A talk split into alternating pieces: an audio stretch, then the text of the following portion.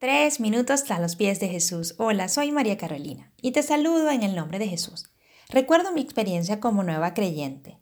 Me quejaba del proceso de mi crecimiento en la vida cristiana. Me parecía muy lento y muy tedioso. Me desanimaba. Dejaba de buscar a Dios mediante la oración, el estudio bíblico y el servicio a Dios, así como el compañerismo con otros hermanos en la fe. Y esto se debía a que requería que yo invirtiera tiempo y esfuerzo para que la fe en Jesús y su carácter se desarrollara en mí. Estaba cometiendo el error de que ese conocimiento y esa madurez yo la debía obtener de forma rápida e inmediata. Escuchaba de un pastor decir que la superficialidad es la maldición de nuestra era y que la doctrina de la satisfacción inmediata es el principal problema espiritual.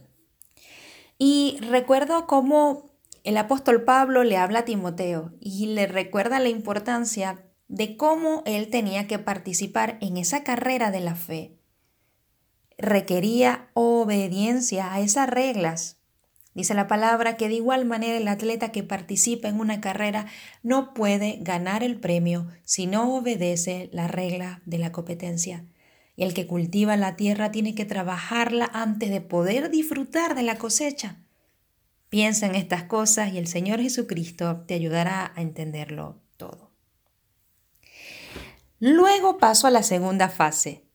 Paso un largo tiempo caminando con Jesús, maduro en la fe y tengo el conocimiento de la que la palabra dice. Sin embargo, me di cuenta que también corría los mismos riesgos que cuando era nueva creyente. Dejaba de buscar a Dios en la oración, de estudiar la palabra, de servir al Señor o de compartir con otros hermanos en la fe.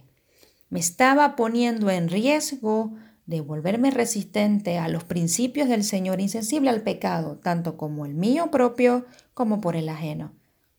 Por ello, tanto los nuevos creyentes como los que tenemos tiempo en el Evangelio debemos estar muy atentos.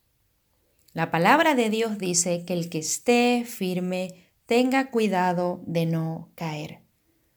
Dice la escritura, no descuides el don que hay en ti, que te fue dado mediante profecía con la imposición de las manos del previsterio. Que nos ocupemos de las cosas del Señor, que permanezcamos en ellas, dice la palabra.